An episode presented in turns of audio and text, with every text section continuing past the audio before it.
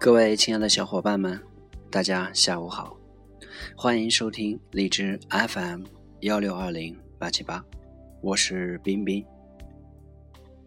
我今天带来的分享是《泰坦尼克号》上最后的时刻。在一九一二年四月十四日那个恐怖的夜晚。泰坦尼克号上共有七百零五人得救，一千五百零二人罹难。三十八岁的查尔斯·莱特勒是泰坦尼克号的二副，他是最后一个从冰冷的海水中被拖上救生船、职位最高的生还者。他写下了十七页回忆录，详述了沉船灾难的细节。他在回忆录中写道。面对沉船灾难，船长命令先让妇女和儿童上救生艇。许多乘客显得十分平静，一些人则拒绝与亲人分离。在第一艘救生艇下水后，我对甲板上一名姓斯特劳的女人说：“你能随我一起到那只救生艇上去吗？”没想到她摇了摇头说：“不。”我想还是待在船上好。她的丈夫问：“你为什么不愿意上救生艇呢？”那个女人竟笑着回答说：“不，我还是喜欢陪着你。”此后，我再也没有见过这位夫妇。我高喊着：“女人和孩子们过来！”却没有几名妇女愿意与亲人分离。我根本找不到几个愿意撇下亲人而独自踏上救生艇的女人或者孩子。莱特勒回忆道：“只要我活着，那一夜我永远无法忘记。”当船尾开始沉入水下，我听到在那最后一刻，在生离死别的最后一刻，人们彼此呼喊的是：“我爱你，我爱你。”他在向我们每一个人诠释着爱的伟大。最最重要的是，我要让你知道我有多么的爱你。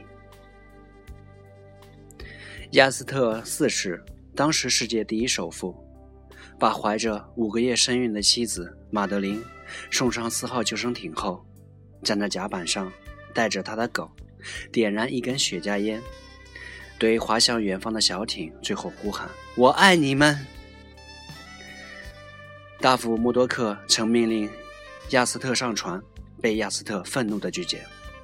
我喜欢最初的说法，保护弱者。然后他唯一的位置让给三等舱一个爱尔兰的妇女。几天之后，在北大西洋黎明的晨光中，打捞船员发现了他，头颅被烟囱打碎。他的资产可以建造十几艘泰坦尼克号。然而。加斯特拒绝了可以逃命的所有正当理由。著名银行大亨古根海姆穿上最华丽的晚礼服，我要死的体面，像一个绅士。他给太太留下的纸条上写着：“这条船不会有任何一个女性因我抢占了救生艇的位置而剩在甲板上。我不会死得像一个畜生，我会像一个真正的男子汉。”为保卫自己人格而战，这是伟大男人的唯一选择。死难者还有亿万富翁阿斯德、资深报人斯特德、炮兵少校巴特、著名工程师罗布尔等，他们都把救生艇的位置让出来给那些身无分文的农家妇女。斯特劳斯是世界第二巨富，美国梅西百货公司创始人。他无论用什么办法，他的太太罗莎莉始终拒绝上八号救生艇。他说：“多少年来，你去哪，我去哪，我会陪你去你要去的任何地方。”八号救生艇救生员对六十七岁的斯特劳斯先生提议：“我保证不会有任何人反对像您这样的老先生上小艇。”斯特劳斯坚定地回答。我绝不会在别的男人之前上救生艇。然后挽着六十三岁的罗莎莉的手臂，一对老夫妇蹒跚地走到甲板的藤椅上坐下，等待着最后的时刻。纽约市布朗区矗立着为斯特劳斯夫妇修建的纪念碑，上面刻着这样的文字：“再多再多的海水都不能淹没的爱。”六千多人出席了当年在曼哈顿卡耐基音乐厅举行的纪念斯特劳斯晚会。一名名叫瓦特列的法国商人把两个孩子送上了救生艇，委托几名妇女代为照顾。自己却拒绝上船。两个儿子得救后，世界各地的报纸纷纷登载两个孩子的照片，直到他们的母亲从照片上认出了他们，孩子却永远的失去了父亲。新婚燕尔的丽德帕斯同丈夫去美国度蜜月，她死死抱住丈夫，不愿独自逃生。丈夫在万般无奈中一拳将她打晕。丽德帕斯醒来时。他已在一条海上救生艇上了。此后，她终身未嫁，以此怀念亡夫。在瑞士洛桑的幸存者聚会上，史密斯夫人深情怀念一名无名母亲。当时，我的两个孩子被抱上救生艇，由于超载，我坐不上去。一位已坐上救生艇的女士起身离座，把我一把推上了救生艇，对我喊了一声。上去吧，孩子不能没有母亲。这位伟大的女性没有留下任何名字，后来为她竖了一个无名母亲纪念碑。泰坦尼克号上五十多名高级职员，除指挥救生的二副莱特勒幸存，全部战死在自己的岗位上。